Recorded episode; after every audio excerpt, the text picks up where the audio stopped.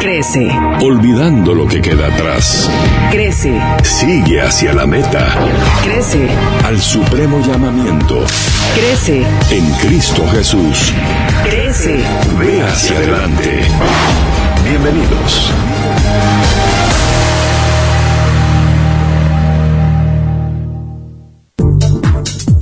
Una telaraña de bendiciones para todas las personas que están en sintonía del 105.3. Hoy es un día de mucha celebración. Hoy quiero también mandarle un cordial saludo a todos los amigos que iluminan nuestro territorio nacional, a todos los amigos que están iluminando Guatemala y particularmente a todos los amigos del staff del 98.1, parte de la corporación de iRadios que hoy están de celebración. Hoy estamos de celebración del sexto aniversario de Ilumina, así que iniciamos hoy esta transmisión de Crece con un saludo de felicitaciones, de celebración. Quiero invitarlo, si usted quiere sumarse a esta celebración, acá en la 19 Avenida, final 1602 de la zona 10, hay pastel, hay comida, hay celebración. Usted puede venirse por acá y no estoy bromeando, en serio, usted puede venir a visitar en la Casa del Árbol, pero hoy en el 105.3 también estamos de celebración. Hoy tengo a una persona de la cual quiero comentarle, yo admiro mucho, aprendo bastante cada vez que tengo la oportunidad de compartir con él. De él aprendí de los primeros consejos en el tema de la administración del tiempo. Todavía tengo ese recuerdo cuando hace ya algunos años escuchando un seminario de liderazgo.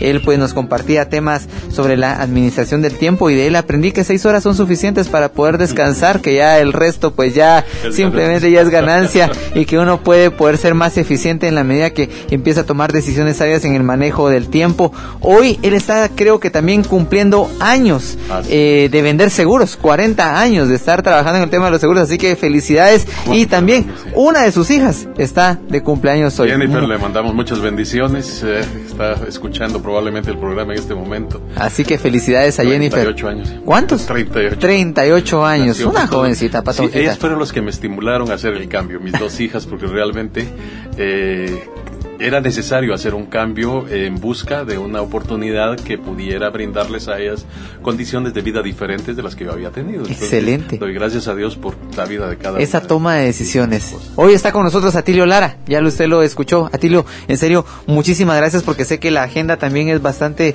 ocupada y que usted tome tiempo de compartir con nosotros. Para mí es un total privilegio tenerlo acá. Para mí es el gusto más grande que pudo haber en este aniversario. Imagínense, pues, y aniversario de ustedes sin planear que fuera fiesta de aniversarios. Entonces estoy muy contento. Y mientras venía, quiero contarles que estoy es- emocionado. En el trébol de Vista Hermosa, de pronto yo diviso un auto exactamente como el que yo manejaba cuando empecé a vender seguros hace 40 años. Wow.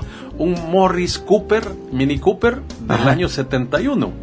La Así, y venimos a la par, a la par, a la par, tanto que con esta bendición yo Le- hice tres fotografías y la- las voy a publicar en Facebook tan pronto. Buenísimo, buenísimo. Entonces, es, es, es realmente de los milagros que Dios hace continuamente si solo queremos verlos.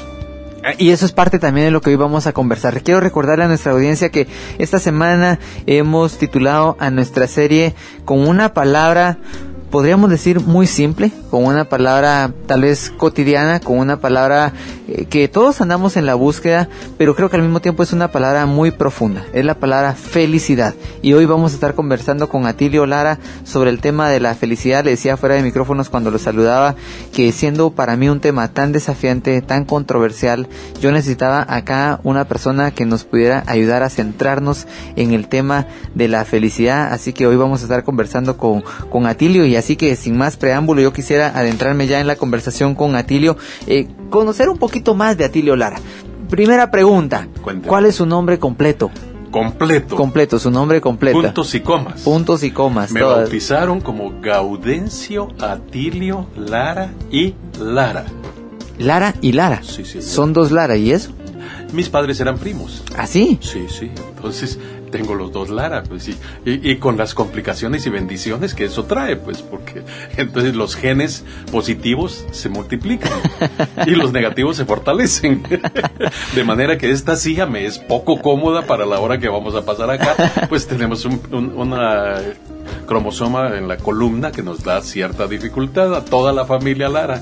Así, Sí, sí, sí, es genético. es genético, es Sí, parte del... del- ya lo- ya lo sabes. Ahora, a- hablando precisamente en esa, en esa relación familiar, ¿cómo fue la familia? ¿Cómo fue ese- e- e- en, ese- en esa relación familiar la convivencia? Excelente, eh, recuerdo muy bien mi, mi niñez hasta los seis años cuando, como dice un personaje famoso, así me nació la conciencia. Eh, yo nací en medio de la violencia casi, a los seis años de edad, una turba invade nuestra casa en la aldea donde vivíamos. ¿Dónde vivía? ¿Dónde en nació? Santa Cruz Naranjo, Ajá. en la aldea eh, Las Tortugas, creo que se llamaba ese lugar ya hace muchos años que salí de por allá. Santa Rosa. Sí, es en Santa Rosa, sí. Eh, destruyen la puerta y con luces de mano me alumbran, tres de la madrugada, acaso. Entonces, eh, así, así empieza. Mi padre, yo recuerdo muy bien aquellas caricias de la barba de mi padre en mi mejilla cuando se reunía con los campesinos. Él era una autoridad política en ese momento, en el año 54, Ajá. en la población y tuvo que emigrar a México. Entonces, ahí empieza.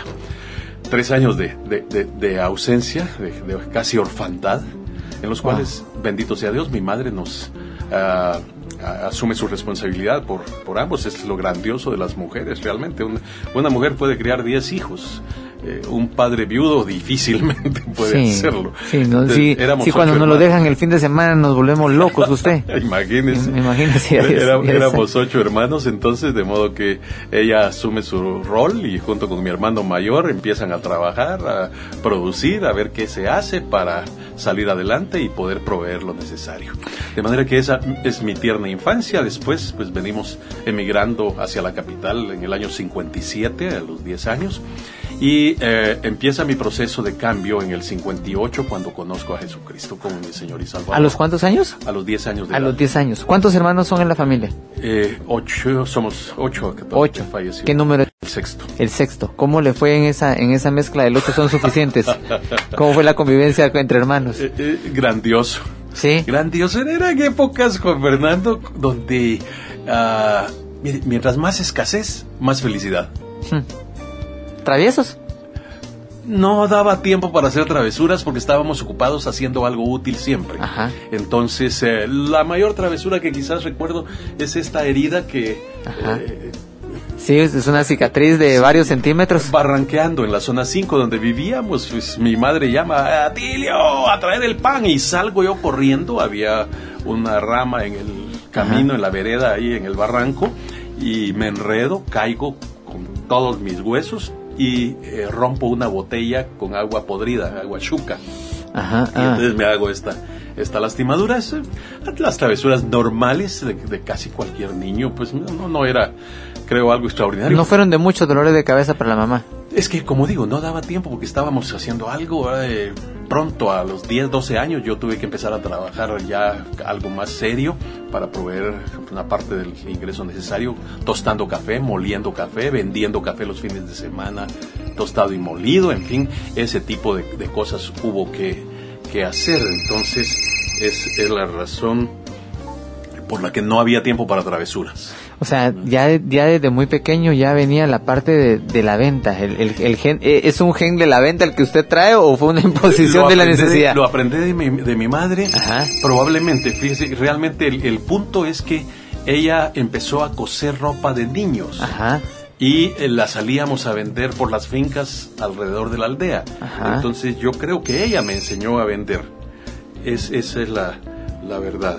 Interesante porque cuando uno empieza a, darse cuenta cómo dentro de ciertas circunstancias que uno puede considerar adversas, en las cuales Dios permite que uno crezca, al final se convierten en esas circunstancias que Dios está utilizando para que más adelante se desarrolle probablemente un, un talento extraordinario, porque, porque sé que es parte de, de- de lo que hoy usted hace, 40 años de estar trabajando en el tema de, de la venta de seguros. Totalmente de acuerdo. Imagínese, eh, entonces cuando pasa el tiempo, yo me gradúo de contador en el 67 y entonces sueño con tener un negocio propio ¿Cuántos años? eh, a 10 años plazo. En el 77 yo debía estar con mi negocio propio. ¿Y cuántos años tenía cuando, cuando surge este sueño? A los 67 tenía entonces de 19 años. 19 años. Correcto. Y es lo que reto a los jóvenes, a pensar en la empresarialidad. Eh, las posiciones de trabajo están ocupadas, la mayor parte de ellas, hay muy poco mercado, salen anualmente más de 300 mil jóvenes graduados de secundaria que eh, aspiran a tener una posición laboral y no la hay. Realmente no, no es tan fácil como crear, como decía un político, 700 mil trabajos en cuatro años. Eh, no, es, no, es, no es sencillo hacerlo. De manera que mi invitación es a pensar en un proyecto de negocio. Es, es mucho más ventajoso, no es fácil. Eh, y quizás aquí usted o alguien nos podría preguntar, ¿y cuánto de plata se necesita para un proyecto empresarial? ¿Cuánto Le- se necesita? Le pregunto, ¿con cuánto cree que empezó McDonald's? No tengo ni la menor idea. No tengo ni la menor idea. ¿Con cuánto? Empezó con la palabra idea. Eh, Wow. con eso nada más. El, el- el vendedor que se le surtía de licuadoras de, de- para milkshake, eh, le pidieron seis batidoras de una champa, de una tienda como las de cualquier bebida gaseosa que vende hamburguesas. De ese tamaño era el negocio. Eh, lo manejaban dos hermanos de cincuenta y tantos años de edad, año 1948. Entonces eh, ganaban 200 mil dólares después de impuestos cada uno de ellos, solteros ambos. Hmm. Entonces, cuando este vendedor se preocupa porque no puede ser que haya seis filas para demandar batidos, dice, no, pues tengo que ir a conocer, estos hombres deben de necesitar una o dos batidoras, pero no seis. Cuando se da cuenta que parecía una manifestación aquello, le surge la idea, esto hay que llevarlo a todo el país. Y entonces les propone a los dueños de la caseta que hagan una sociedad. Así que no invirtió ni un centavo. ¿eh? A pocos años de las utilidades del negocio les compró la empresa y la convirtió en el éxito que sabemos de esta empresa en particular que, Interesante, que- que- que interesante. todos hemos llegado ahí algún día. A los 10 años nos comentaba que llegó Jesús a su vida. ¿Cómo fue esa experiencia? Yo estaba desde muy niño buscando a Dios. Mi mayor plegaria siempre fue servir a la humanidad. Yo quería servir a los demás y, y esto es el placer de estar aquí en la radio. Sé que estamos sirviendo a Dios y sirviendo a nuestros semejantes que están oyendo allá y que eh, la semilla no va a regresar vacía. Alguien va a capturar alguna idea de valor para él. Entonces eh, me hago amigo del seminarista que tenía a su cargo la iglesia tradicional a media cuadra de mi casa.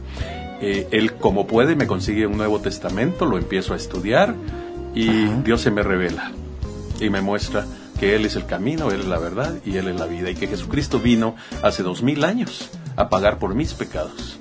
Ah. Y que entonces yo tengo que abrirle a Él mi corazón y cambiar mi vida. Y empecé a perdonar entonces a todos aquellos que me habían lastimado aquel infausto día de septiembre de 1954, donde por poco pierdo la vida si es que eh, no hubieran descubierto que era un niño de seis años el que estaba ahí acostado. Ahora, Así Atilio, es perdón, es. porque me llama mucho la atención. ¿Cómo pueden haber experiencias tan traumáticas en la vida de alguien como a los 6 años siendo un niño que ya a los 10 necesite otorgar perdón? ¿Y, y cómo se puede encontrar en Jesús eso? ¿Verdad? Es, es impres- me llamó mucho la atención porque no estamos hablando de un adulto que, que había pasado cualquier cantidad de vicisitudes, estamos hablando de un niño de 10 años que ya necesitaba otorgar perdón por experiencias vividas. Es que habían dos cosas, eh, Juan Fernando. Por un lado, el odio contra la humanidad porque me habían ofendido. Y por otro, el miedo. Eran, eran dos sensaciones terribles. No me podía ver a alguien como usted lo está haciendo porque me lastimaba, me hería. Y- y- aclaro que lo estoy viendo bien, lo estoy viendo bonito, o sea, no lo estoy viendo enojado, que Sí, de una vez aclaro. Pero, pero viendo fijamente, digo, entonces, me sentía amenazado. Entonces, cuando Dios viene a mi vida, empieza ese proceso de sanidad, que tampoco fue instantáneo, por favor. Es decir, ya cambió todo. No, no, no. Hubo un proceso de, de aprendizaje acerca del perdón, donde fui perdonando a- incluso a los vecinos. Porque los vecinos habían quemado cohetillos el día que Wow. eh, eh, finalmente cargamos las cosas en un camión y salimos de esa aldea. Imagínese usted que, que estén contentos de que usted se va después de la afrenta que le han causado. Es que no, no es fácil. Y hoy lo puedo contar con una sonrisa porque gracias a Dios salió de mi corazón. El recuerdo ahí está. O sea, cuando es necesario, aflora y creo que con buen propósito debe estar aflorando ahora para eh, ministrar a todos aquellos que tienen algún dolor, alguna rencilla, algún odio contra nuestros hermanos, porque desgraciadamente ha habido mucho odio sembrado y tenemos que irlo quitando. A veces en las mismas iglesias, es que como aquel es rico, por eso le dan tal cosa. Es que como aquel es de corbata, por eso nos discriminamos entre el mismo pueblo de Dios. Es que es absurdo, pues. Tenemos que tenernos a todos por hermanos y tratarnos con la misma gentileza, consideración, tratándonos como, como a superiores a nosotros, dice Jesús. Así es. Bueno amigos, hoy estamos conversando con Atilio Lara y creo que usted se está dando cuenta que fue la elección correcta que hoy nos esté acompañando él en este tema de la felicidad. Vamos con nuestro segmento de conexión, este segmento que semana a semana nosotros pues también presentamos en este espacio pues donde tratamos de conectarnos con la realidad tecnológica, así que vamos con esta información que tenemos para que podamos seguir avanzando también en otro tipo de conocimientos, en este caso en el tema de la tecnología.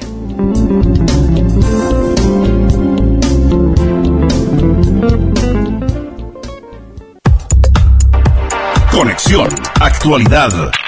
A un clic. Windows 10 ya es una realidad y llega con la férrea intención de evolucionar a sus antecesores y mejorar sus posibilidades. Recuérdese que muchos especulaban en cuanto a cuál sería el nombre de la nueva versión de esta plataforma para computadoras personales para PC, eh, luego de cierta frustración que tuvieron en cuanto a la aceptación de Windows 8. Muchos pensaron que se iba a llamar Windows 9, otros tenían algunos otros nombres que involucraban algunas letras distintivas de esta versión. Sin embargo, Windows 10 es el nuevo nombre de esta plataforma, de este sistema operativo que la empresa de Microsoft recientemente acaba de presentar. La primera gran diferencia entre ambos sistemas es más una evolución que un aspecto que los haga totalmente distintos. Se trata de la idea de la convergencia en que se ha basado Microsoft para el desarrollo de Windows 10. El nuevo sistema está pensado para ser explotado en todo tipo de dispositivos. Una idea ambiciosa que pudiera ser clave para el futuro de la plataforma.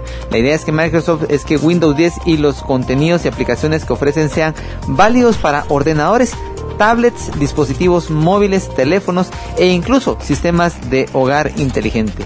Esa búsqueda de un sistema para gobernarlos a todos es un concepto que puede ser fundamental, ya que hace a Windows 10 muy atractivo para desarrolladores y consumidores. A pesar que Windows 10 va a estar disponible para el mercado eh, de usuarios hasta el próximo año. Ya los desarrolladores pueden tener acceso a la plataforma para poder empezar a explorar los pros y los contras que todo nuevo sistema naturalmente presenta y la intención que Microsoft tiene es que esta plataforma de Windows 10 pueda llegar al mercado el próximo año ya habiendo superado los inconvenientes que toda nueva plataforma pueda tener a través del feedback que los desarrolladores puedan ofrecer. De momento no se sabe más en cuanto a los costos, a la disponibilidad que va a tener para el usuario eh, cotidiano. Sin embargo, ya los desarrolladores están teniendo un acceso a hacer. Como punto de unión, ya que no todos son diferencias, hay que destacar que las especificaciones técnicas mínimas que Windows 10 requerirán coinciden prácticamente con las de Windows 8, por lo cual no será necesario darle mucho eh, cambio a el al hardware que usted pueda poseer en este momento para poder accesar al software de Windows 10. Así que esta fue la información que hoy estamos presentando en conexión. Vamos con una canción y luego de esta canción vamos a continuar conversando con nuestro buen amigo Atilio Lara. Tu amor me atrae, generación 12, nunca dejaré de amarte, tus ojos están sobre mí y tu misericordia rodea hoy mi vida.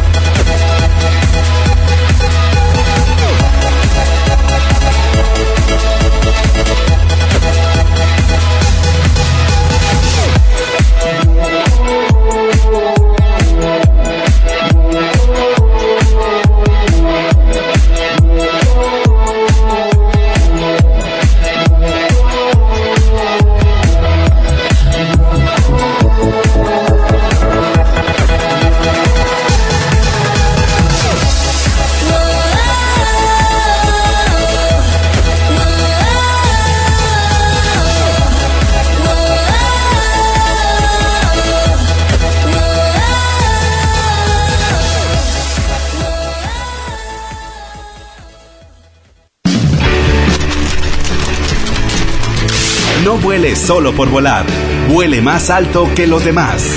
Usted es uno de 100 empresarios que el éxito es únicamente el trampolín para ir más allá. Crece y la Cumbre Global de Liderazgo le invitan a participar de los coaching dirigidos. Este sábado 4 de octubre, enfocado a empresarios y emprendedores, compartirán en videoconferencia Joseph Greene, cofundador de Beatles Smarts, con el tema Domina la destreza de la influencia. Y en la conferencia en vivo, Juan Fernando Campos, director de corporación y radios, con el tema Liderando gente diversa para un fin común. Hotel Clarion Suites, Salón Marfil, de 7 a 9.30 horas. Inversión, 75 quetzales por persona. Mayor información y entradas al 2201-1017 y 5460-5388. Alcance su máximo nivel y vuele más alto que los demás. Con el apoyo de iRadios. El tema del día. El, el- el tema del día. El tema del día. Continuamos. Hablemos en confianza.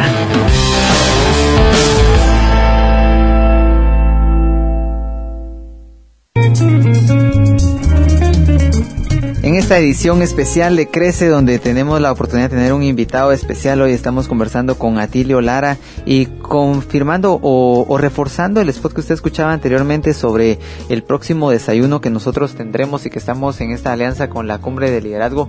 Quiero compartirle que voy a tener el gusto de poder eh, exponer algunos puntos relacionados a la forma de liderar a las personas, liderando gente diversa para un fin común. Esa parte complicada de tener diferentes formas de pensar, de trabajar y vamos a desarrollar el tema a lo largo de cuatro preguntas, cuatro preguntas, por qué existimos, cómo nos comportamos, cómo vamos a triunfar y cuáles son los elementos de conexión que uso con nuestra gente. Esos son los cuatro puntos que voy a estar desarrollando este sábado en el Hotel Clarion Suites, así que si usted está interesado le invito a que usted pueda comunicarse al 22010994, 22010994 si usted está interesado en poder participar 75 quetzales esta conferencia junto con la videoconferencia de Joseph Graney aprovechando el tema de la influencia esta conferencia que fue una de las más votadas en cuanto a preferencia en la cumbre global de liderazgo el año pasado. Así que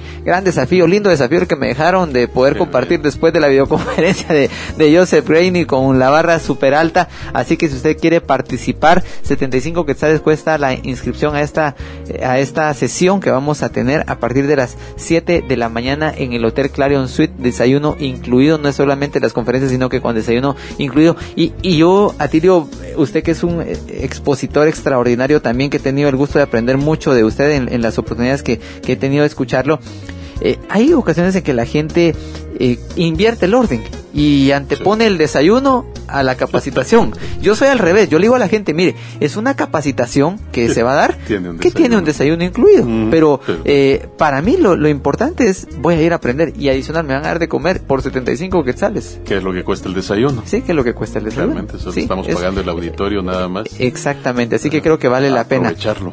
Atilio, eh, vamos a, o hemos estado conversando a lo largo de esta semana sobre el tema de la felicidad. ¿Qué es para Atilio Lara la felicidad? Busquemos la respuesta en la Biblia. Realmente creo que ah, una de las- uno de los versículos que ha definido mi, mi- mi- mi andar con el Señor desde hace rato es Mateo 6:33. Ajá. Buscar primeramente el reino de Dios y su justicia. Jesús nos dijo, en el mundo van a tener aflicción, pero confíen porque yo he vencido al mundo. O sea, la aflicción es, es cosa de todos los días. Una vez al mes o dos tenemos que pagar impuestos. Y eso es aflicción. No, es, no, eh, no, no conozco de nadie que diga, qué alegre, voy a pagar impuestos. Yo no sé si usted lo conoce, pero es, es duro. Entonces, cotidianamente tenemos, viene la cuenta de la luz. ¡Ah, la cuánto de luz!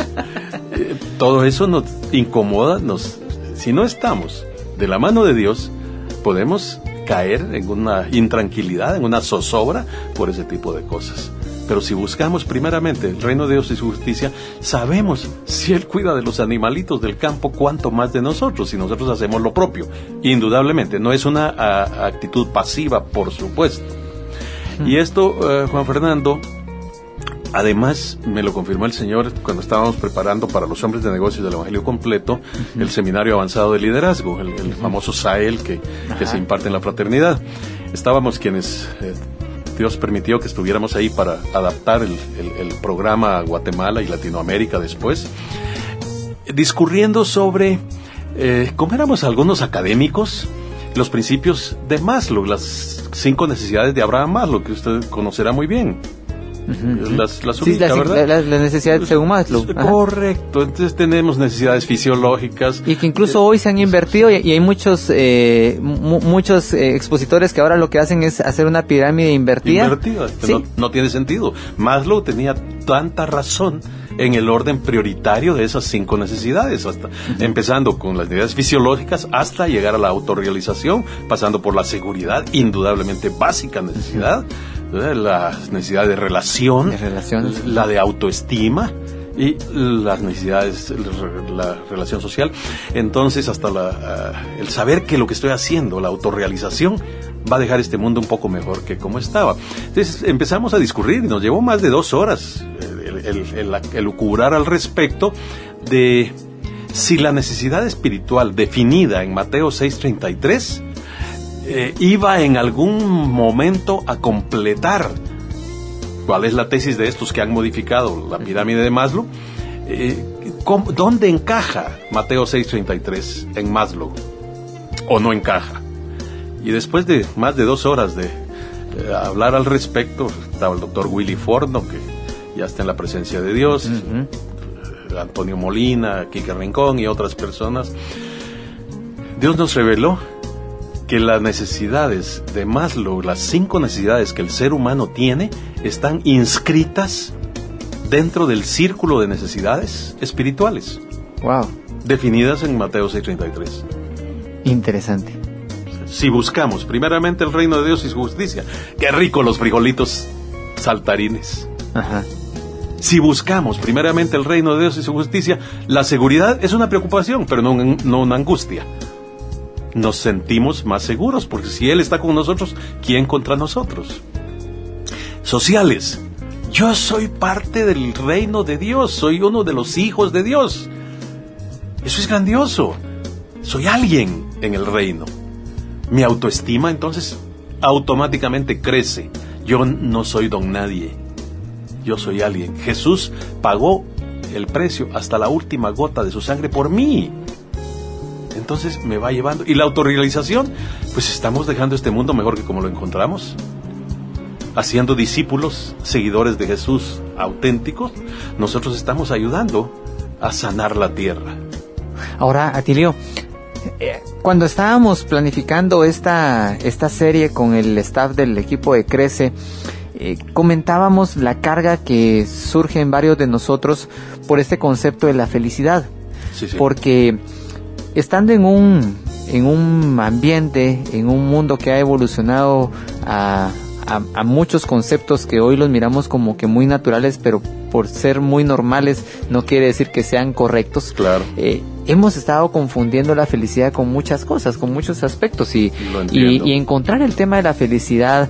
Eh, recuerdo hace algunos años haber tenido la oportunidad de, de poderle dar las gracias a Chris Garner por, por compartir su testimonio de vida a través de esa película y, y, él nos reforzaba cómo Happiness en la, en la película de Pursuit de Happiness, él escribe intencionalmente el, la, el Happiness, se escribe con I latina y él lo escribe con Y y, yo le lanzaba la pregunta y él decía, porque la felicidad depende de, de ti, it's, about you, me, me decía él. Y ¿por qué estamos buscando la felicidad fuera de nosotros? Este mundo de comercio, este mundo globalizado, nos ha enseñado al revés, que lo que tengo es más importante de lo que soy. Entonces, eh, raíz de los males, dice la Biblia, de todos los males es el amor al dinero, el cual codiciando algunos cayeron en lazo del demonio.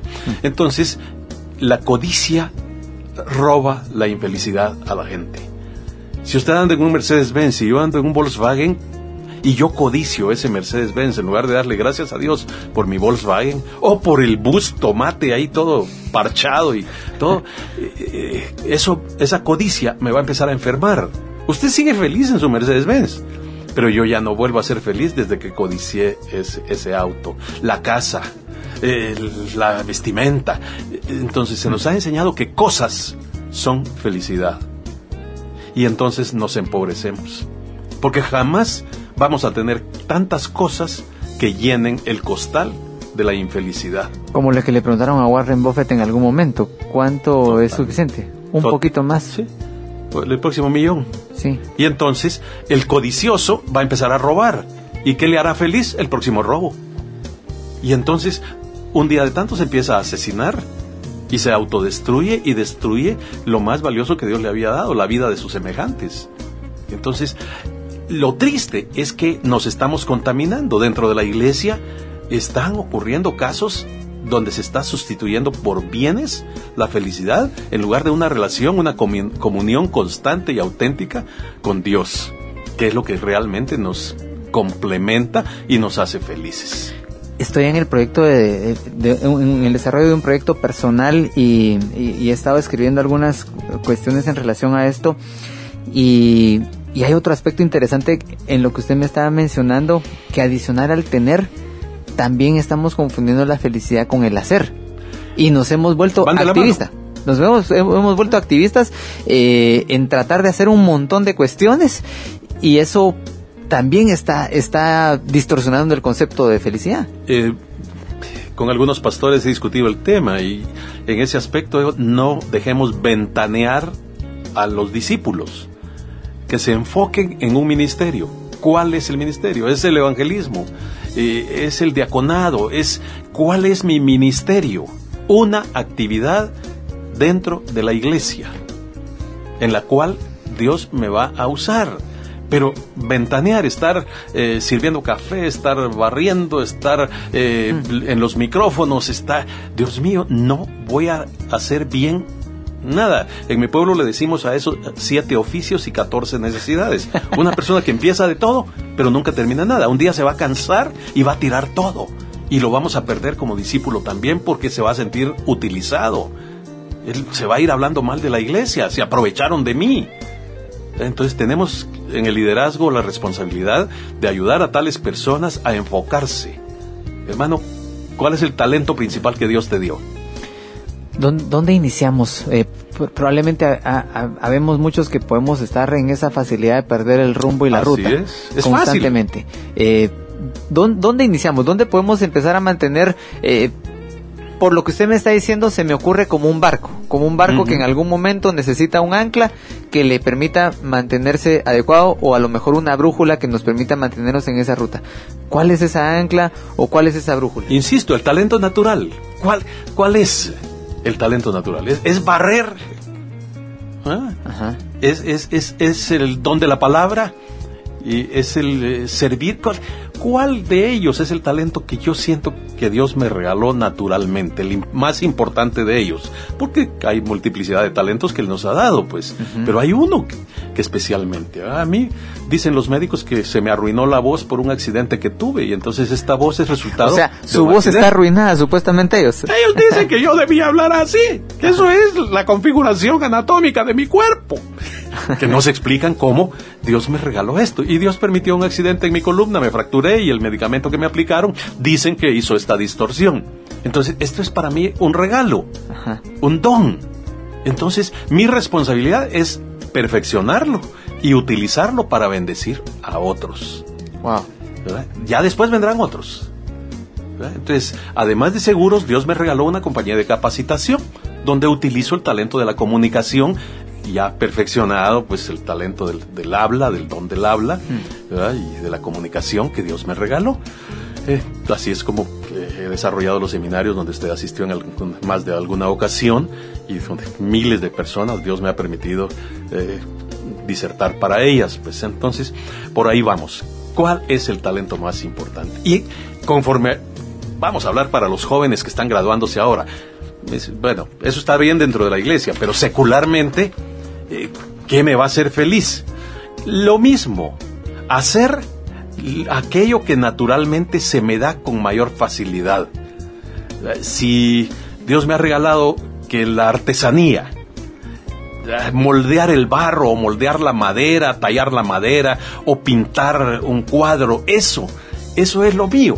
Si lo voy perfeccionando y perfeccionando y perfeccionando, va a llegar el momento en que va a sobreabundar la parte de la provisión económica que Dios quiere que tengamos, porque realmente eh, la prosperidad, que no estamos hablando del Evangelio de la prosperidad, la prosperidad que Dios nos quiere dar, Él quiere que seamos prosperados en todo, así como prospera nuestra alma. Exactamente. O sea, una cosa va de la mano de la otra. por supuesto, no es acumulación de bienes, por favor, es el alma. Porque la prosperidad del alma también nos va a permitir el prosperar en ser en, el conocimiento de ser generosos, por supuesto. de poder compartir, de ser buenos administradores. Es, yo le llamo ese principio el principio de volvernos confiables delante de Dios. Sí, o sea, en la medida que yo le, le voy mostrando a Dios que estoy interesado en ser un buen mayordomo, en ser un buen administrador de lo que él me quiera dar, porque prosperidad no es solamente dinero. No, pues. Prosperidad son la, influencia que uno pueda tener, el, el, accesar a, a, nuevas tecnologías, tantas cosas que Dios nos puede, conocimiento, o sea, es saber si lo vamos a administrar bien, Atilio. Entonces, hay una palabra clave eh, para encontrar el, el, talento, y es el servicio. Hmm. Dando es como recibimos entonces hay que buscar servir. Una anécdota, este joven emigró a Estados Unidos después de haberse graduado de odontólogo. Yo no entendía por qué él había emigrado, sin embargo, 10, 15 años después de haberse ido, eh, tuve ocasión de encontrarme con él en un viaje y pasar un fin de semana fabuloso intercambiando ideas. Y me contó que los odontólogos allá ganaban en esa época 4 dólares la hora y los albañiles 16 dólares. Entonces dijo, yo prefiero ser albañil que odontólogo. Pero obviamente empastar una pared, el principio puede ser parecido, pero pero pero tiene sus detalles, de manera que él se empleó como albañil y cuando llegó el patrón a verlo, le había echado a perder el apartamento que estaba empastando. Entonces me cuenta que humildemente le dijo, no tengas pena, tenés razón, yo no soy albañil, pero enséñame cómo. Yo te prometo que en tres días te dejo todo corregido si me enseñas y no me debes nada. Hmm. Esta semana te voy a trabajar gratis, pero quiero que me enseñes. Y el día viernes entregó el apartamento bien empastado y empezó a trabajar como albañil. En tanto fue a la universidad, eh, se tituló como psicólogo y todo, y salió adelante ya inmerso dentro del, mercado de trabajo de Estados Unidos, de acuerdo al talento que Dios le había dado, que era la, capacitación, que finalmente ahora es un maestro en una universidad prestigiosa de Estados Unidos. De manera que empezar de cero y fuera del país no es fácil. Servicio, entonces, otra vez no estamos hablando de dinero, otra vez estamos hablando de idea. Para empezar aquello que Dios quiere que empecemos. Interesante. Y creo que la mano de lo que Atilio nos está comentando en cuanto a encontrar nuestro talento, ponerlo en servicio y seguir creciendo a través de lo que estamos haciendo, se resume lo que Cristín de Clarion nos dice en esta canción. Levántate y dale gloria. Es tiempo de cantar de lo que Dios ha hecho, su amor nos dio. En la medida que usted se levante y cada día con lo que usted hace le da gloria a Dios, yo le garantizo, amigo, que usted va a encontrar la felicidad. Aquí así, que escuchemos a Cristian de Clario con esta canción Levántate.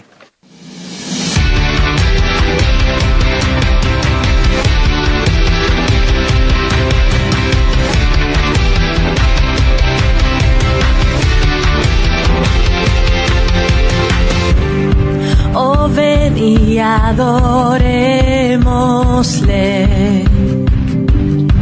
y exaltemos su nombre. Pues solo el grandioso es.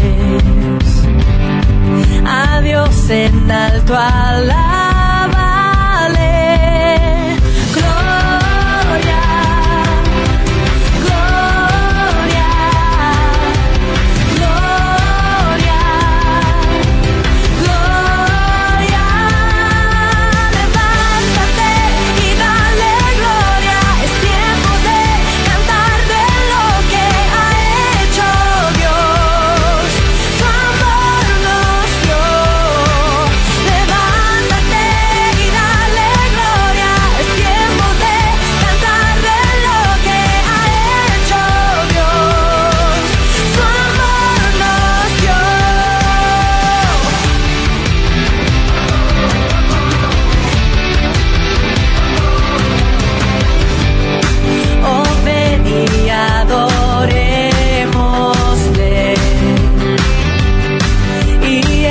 arte moderno.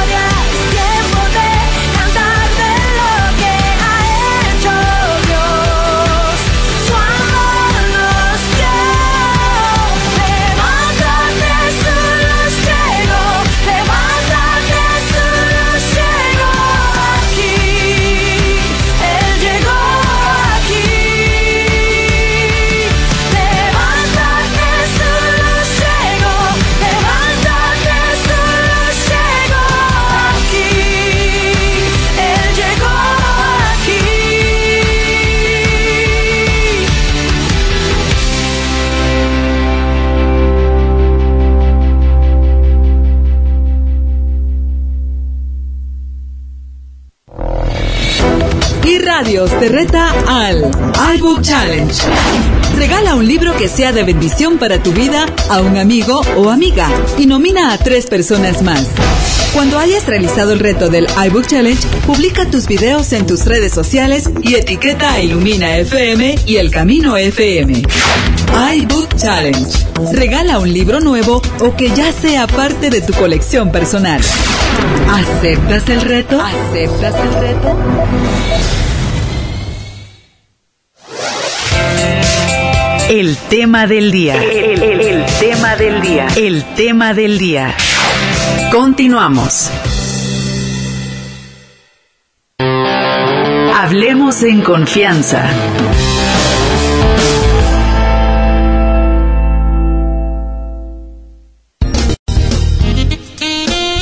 Si una, si una cosa pasa cuando ustedes felices que el tiempo pasa volado y no, no, no, no lo siente, Atilio. Creo que es otro de los principios Cuando hacemos lo que interesantes. nos sí. gusta, el tiempo no se siente. Pero mucha gente sufre su trabajo. Está desesperada a ver a qué hora llega el día de descanso. Alguien dijo que los viernes los hacen tan cerca de los lunes y tan lejos. no, que los lunes tan cerca del viernes. Y, y los lunes, y los lunes tan lejos del viernes. Los. Entonces, por- se me hace bolas porque nunca me interesa cuándo va a ser lunes o cuándo va a ser viernes. Que hay que hacerlo. Yo mantengo mi celular 24 horas al día para todos mis clientes en seguros porque alguno de ellos puede tener un accidente, su hijito puede lastimarse Ajá. y vendo pólizas de salud también, de automóvil. Entonces, para mí es normal que a veces un sábado en la tarde, aunque esté descansando, suena mi celular. Ve, ¿qué hospital me recomienda? Porque mi hijo tiene un cólico terrible de tal y tal cosa. Entonces, deleitarnos con lo que hacemos es parte de la felicidad secular que Dios quiere darnos. Y conversábamos fuera de micrófonos precisamente que no es necesario esperar a que nos paguen para empezar a hacer lo que nos gusta. Eso viene después. Realmente un buen trabajo, tarde o temprano, recibe una buena remuneración. A veces no es en la empresa donde se prestó ese buen trabajo. A veces Dios nos da sorpresas con que nos descubren de otra empresa. Y viene el, el- el- el- el, es- premio que Dios nos tenía preparados. Colosenses 3:23 dice, todo lo que hagáis, hacedlo como para el Señor, no a la vista del hombre, porque de Jesús es que viene la recompensa. Dios no se queda con absolutamente nada. Y yo lo que he pensado también en ese sentido es no siempre lo que no siempre somos buenos al principio para hacer lo que nos gusta. Pero en la medida que empezamos a avanzar y lo empezamos a, a- a fomentar y lo empezamos a desarrollar, la práctica nos va volviendo más hábiles, nos permite que nos vayamos perfeccionando y conforme somos más hábiles y vamos perfeccionando nuestras habilidades, ya en ese instante nos volvemos codiciables para las organizaciones, para las empresas, porque dicen, aquel es bueno para hacer eso. Y mira ahí dónde trabaja haciendo eso. No, fíjate que sencillamente lo hace aquí de gratis.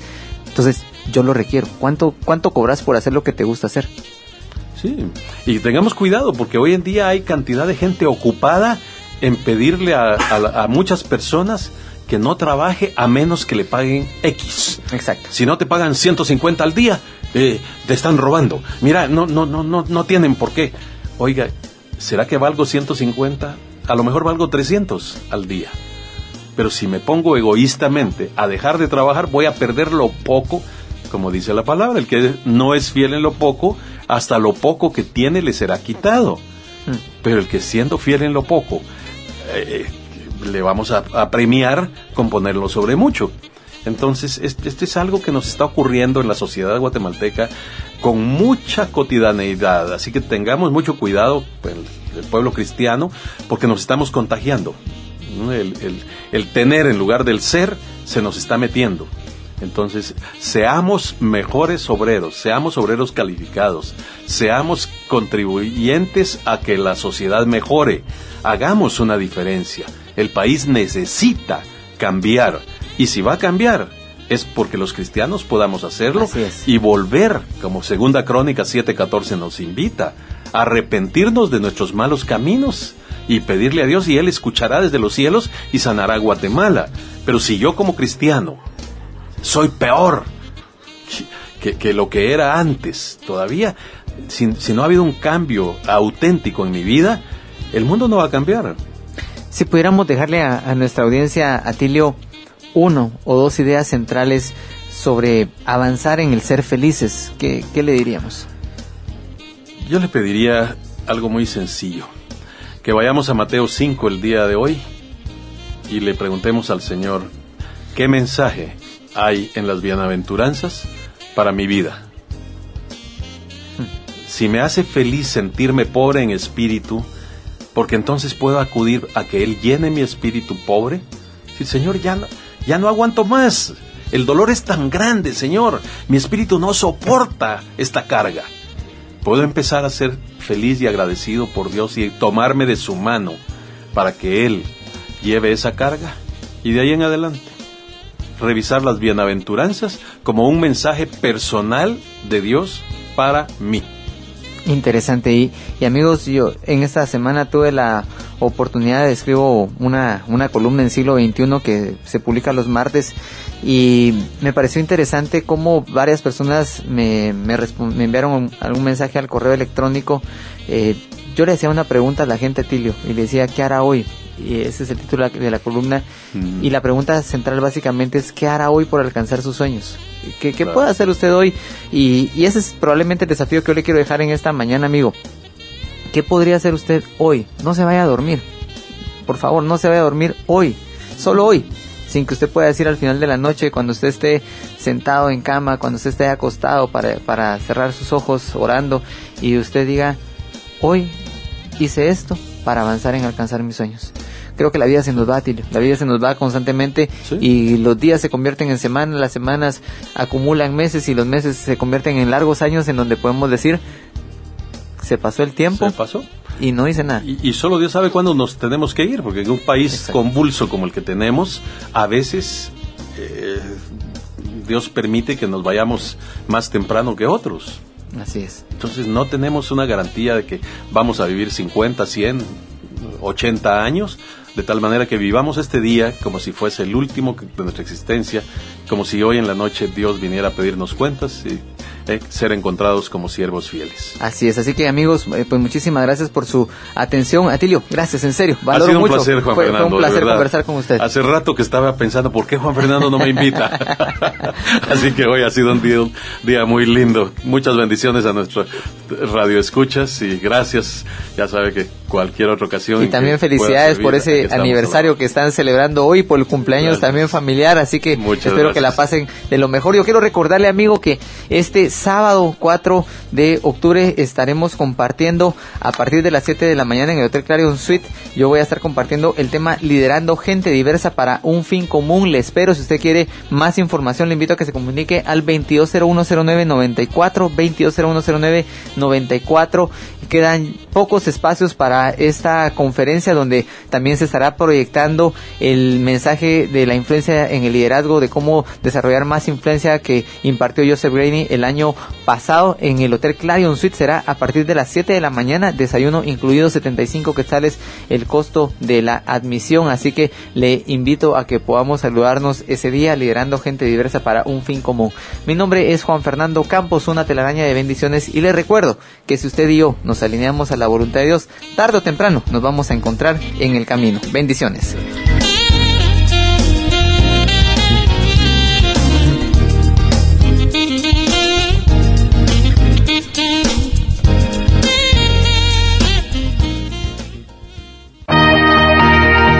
Crece, olvidando lo que queda atrás. crece, Sigue hacia la meta, crece, al supremo llamamiento. crece, En Cristo Jesús. crece. Ve hacia adelante. Hasta la próxima. Hasta la próxima.